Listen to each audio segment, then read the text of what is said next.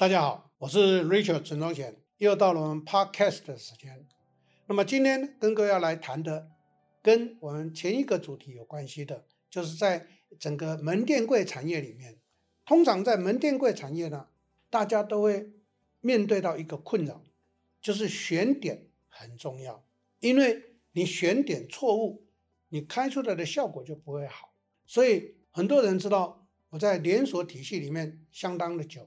呃，前后算起来，我从一九八六年到现在了，已经三四十年了。所以在这么多年下来呢，我带过四十二个连锁体系。我在经营连锁产业就有一个准则：每当我们要去展店的时候，当然我这个准则是分享给各位参考，你可以不参考，你可以用你的经验去做，我也没有反对。我只是告诉各位，我比较用科学的方法。所以我的展店，我的闭店率，也就是说点不对。而做不起来收摊的这个叫闭店，对不对？我的闭店率呢是连一个 percent 都不到。那各位想一下，开一百个店还不到一个店收，哎，它的成功几率就非常高。今天就是要跟各位来报告，到底用什么方法可以让我们这么精准的去做一个评估，让我们的展店或者展柜的效果呢会非常的好。名词各位都听过，就叫做商圈调查。谈到商圈调查呢，就有几个关键的重点要跟各位来做一个呃报告跟分享。商圈调查，顾名思义，你就很清楚了，哎，不用我多做说明，很多人就认啊，这个我知道，确实，大家都认为他知道，可是有几个做的落实了，这就是今天要跟各位来分享的重点。商圈调查，第一个要弄清楚的是，我们企业这一个连锁的，不管你是展店或展柜。你的品牌的定位是什么？因为定位决定了你要进什么样的一个商圈，因为定位决定你的目标市场在哪边。那从目标市场来决定商圈，你的点要进到什么地方去。所以呢，首先要先确定是我们企业的定位。好，当你定位清楚之后，那第二个思考是立地点。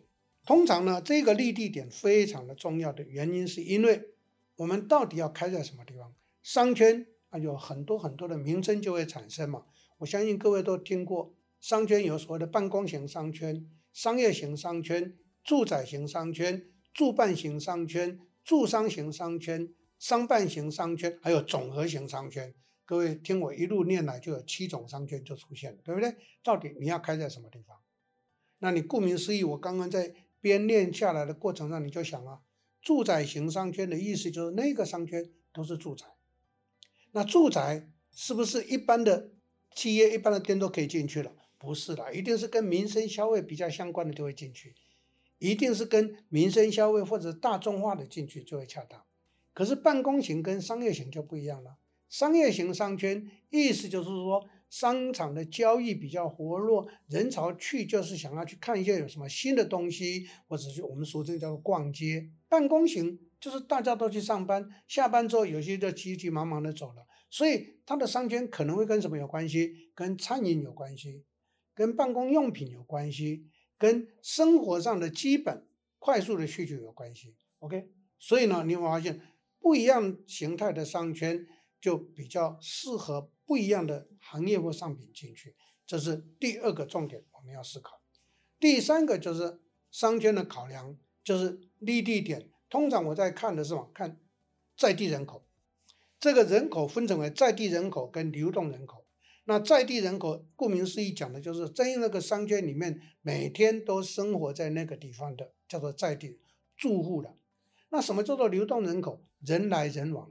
比如说办公型商圈的在地人口，他没有住宅哦，但是什么是在地人口？就是到那边上班的人就叫在地人口。那什么叫做流动人潮？在经过那边走来走去的，所以快速他不会在那边驻足的，就叫做流动人潮。所以我们要去算在地人口数、流动人潮，来决定我们这个商圈到底每天有多少的人口在这个地方活动。第三个。我们要去思考的是，这个商圈有多少的商家在这里头，属性是什么？这些商家他们的价格带是什么？这个在商圈调查里头非常的必要，因为我们才会知道，我们到那边去了以后，我们的定位跟价格是不是符合那个商圈的特质。第五个，那就是要去思考平均人均价格，就是平均客单，平均他们的消费是多少。各位，从一个很简单，我要举例让大家做参考。比如说饮料，那我相信在座各位都很清楚，某一个地方饮料卖得好的时候，哎，周遭围就有一堆的饮料的店就会出现，那就代表什么？那个叫做集市，台湾话讲叫做 get 齐，那个这个集市很重要。我相信各位也都以前呢、啊，现在大概都比较不一样了。哎，以前对我说的家具一条街，以前台北市的家具一条街在什么地方？延平北路啦，南昌路啦。我相信在座各位都也都很清楚，任何的地区，任何的这一个都市呢，都一定有市集的概念。那市集的概念就演变成为今天我们大家很熟悉的叫做夜市的出现。其实集市就有很多夜市，夜市是集市的一种表现。可是也有很多的这个城市呢，都会有一些集市的现象。比如说台北市，谈到山西。卖场的集市在什么地方？我相信各位都很清楚，在八德路二段，还有三创那边。比如说台中呢，各位都知道在英才路，所以我们就很清楚知道，哦，原来是这么回事。比如说南北货一提南北货，大家自立刻联想，台北市就是迪化街，高雄就是三创中街，这些不在话下嘛，对不对？比如说提到服饰，啊，那台北市现在分散了很多，但是过去呢？呃，比较一般的服饰的大聚落在什么地方？当然，现在它没落了，就是五分埔。可是台中呢，天津路，我相信各位都也都很清楚，每个地方都会有这一些的情况。所以呢，这个叫做集市效应。所以很多很多的行业，你在做商圈的时候，就要去思考这一些集市的情况。啊比如在中卫上，刚刚我举到例子啊，像服饰，台北就五分埔啦，台中就是天津街啦，对不对？各位就可以知道这叫做集市。但是现在改变了，现在就会现在的消费就会改变情况，就会渐渐的往什么地方去？因为最主要是因为实际的线下通路产生重新洗牌的大革命，所以街边店孤家寡人的街边店就很难生存，除非你是连锁。要不然的话，你就必须进入到大卖场去。所以为什么现在 Outlet Mall、现在商城、现在很多的百货，或者是如果你是街边店，你就必须走上复合店化。这是我在辅导最近这十年来，我在辅导连锁产业呢，我都会跟他们提醒，我说你必须要开始检视你现在所有的店是不是每一个店都赚钱的。过去赚钱的，现在可能不赚了哦。为什么？因为商圈移转的关系，第二个街边店没落了，被线上就是我们大家所知道的，那就电商把它取代掉了。所以现在的街边店就变成 OMO 的形态就要出现，OMO 就是什么线上线下整合。第二个情况就变成了要走上复合店化，就好比现在国内很夯的，我相信在座各位，如果你是女性朋友们，你就知道宝雅为什么会活得很好。因为它复合店嘛，对不对？可是同样没有这样概念，或者没有提供更好的丰富化的商品的时候，我相信在座各位都知道，名家美就宣告结束了嘛，对不对？所以在座各位，这就是给了我们一个很大的启示：你的商圈调查有没有去考虑到你的这个利率点的情况？好，再一个关键，当我们这些都清楚的时候，我刚刚有提到，一定要去注意到什么？平均客单的消费。当你的平均客单乘以你的这个在地人口跟流动人口数的消费比例一看的时候，就会代表这个商圈的总消费力是多少。那我们从这个总消费力就可以去评估我到底要不要进驻进去，因为我进驻进去，我可以做多少生意，其实这是可以推算出来的。跟各位报告，我在经营连锁产业，我在展店都是用这个方式做商圈调查。所以商圈调查出来之后，第一个。我就知道市场的规模有多大。第二个，市场的价格定位在什么地方？第三个，这个市场的特性是什么？什么叫特性？消费力的年龄组合、性别组合，这个消费特性。比如说，我再举一个例子来讲，像台北市，当然，当然，因为疫情的关系，我们姑且不谈这种特殊关键。而是正常的情形之下，台北市的西门町，哦，像在座各位都一定听到这个名词，对不对？你清楚吗？西门町现在的主客群是谁？跟各位报告，观光客。所以在座各位，观光客到西门町去。台北是否北部地区的在地人口会到什么地方去？就跑到东区去了嘛。各位都知道信义特区嘛，对不对？跟各位报告，未来信义特区也不会再那么夯了。所以我不晓得各位清不清楚，有一个现象，星光三月现在在忠孝东路三段展店了，就在 SOGO 旁边展店了。过去大家认为它没落，其实错，没落的是顶好商圈，不是 SOGO 商圈，所以它又上来了。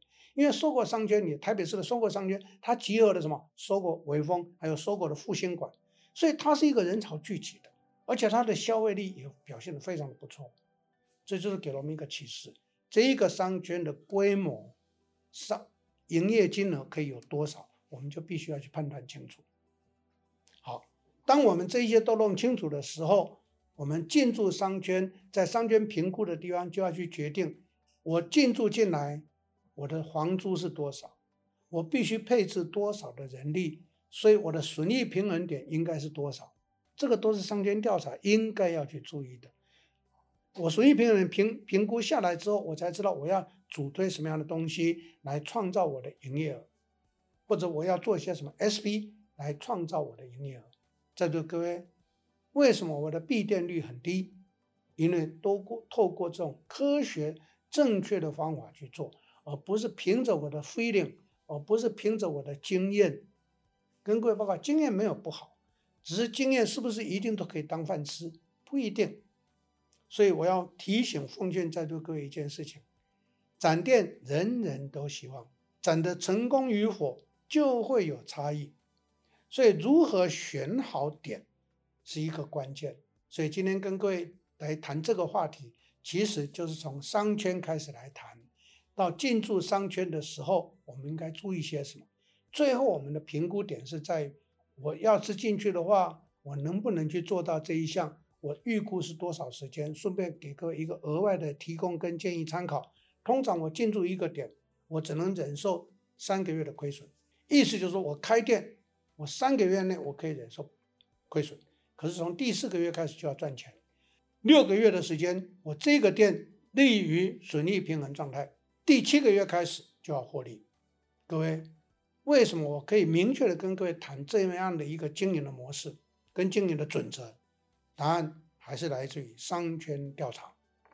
所以，当我们想要去开展店或开店，去除我们担心的没有业绩的烦恼的话，请在座各位去落实做好商圈调查。不管你是什么行业，不管你是什么行业，通通都要做这样的一个规划。有很多人认为说，我有我的专业啊，我只要这个专业的弄好就好。我说专业固然是不错了，可是专业你脱离现场、脱离现场太远，或脱离这一个市场太远的话，你的专业没有什么价值的。所以各位可以看到，过去赫赫有名的一些连锁体系在台湾最近都纷纷出状况。为什么？第一个，他没有注意到商圈板块在移动；第二个，他没有注意到消费人口在改变。第三个，他没有注意到消费表现已经被线上的电商拿走了一大堆，他还在迷信线下的开店就可以了。开店固然是有它的价值，可是跟各位报告，跟以前的开店出发点是不一样的。这就是今天跟各位来分享报告的一个关键所在，希望能够带给大家一些参考。最重要是，请各位要听进去。这个基本的认知跟环境的改变是一个很大的一个冲击。预祝在座各位展店成功，谢谢大家，谢谢。